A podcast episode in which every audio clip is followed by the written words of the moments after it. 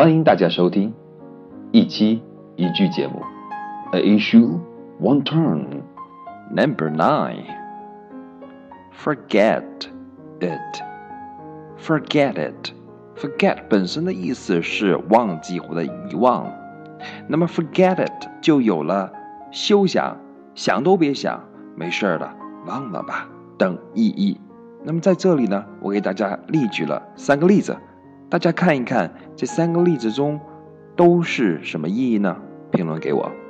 Number one, if you ever cross him, forget it, you're finished. Number two, you want more water? Forget it, honey. Wrote Joe.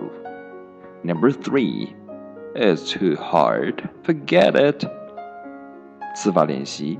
cross， 我们常见的意思是 to pass or stretch from one side to the other，穿过、越过。For example, they crossed the finish line together。他们同时穿越过了终点线。但是在第一个例句中的意思是什么呢？是 to oppose somebody, speak against them, or their plans or wishes。 反对、反驳、否定某人或者他的言行，或者他的计划，或者他的意愿。For example, she is really nice until you cross her. 她待人确实很好，除非你跟她作对。Number two, forget. Forget means to be unable to remember something that has happened in the past or information that you knew in the past.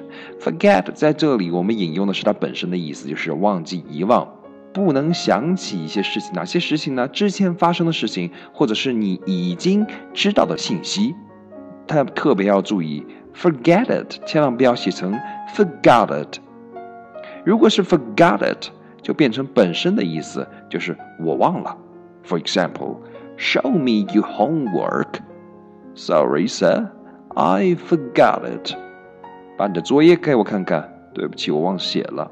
福利时间有一个关于 forget 的一个习语，叫做 forget yourself。yourself，y o u r s e l f。forget yourself means to behave in a way that is not socially acceptable，举止不得体的。For example, I'm forgetting myself. I haven't offered you a drink yet.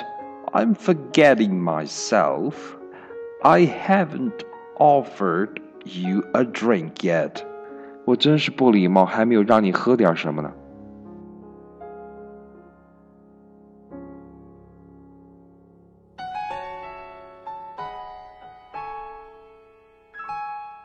您现在收听到的节目是来自于晴雨堂，所有线上直播课程、平台录播节目以及线下课程，全部基于晴雨堂所独有的。功能概念引导学习论调，functional conceptual view。晴雨堂，勤于努力，勤于积极，勤于帮助、引导加互助的全新学习理论。更多请微信搜索“勤于理念”。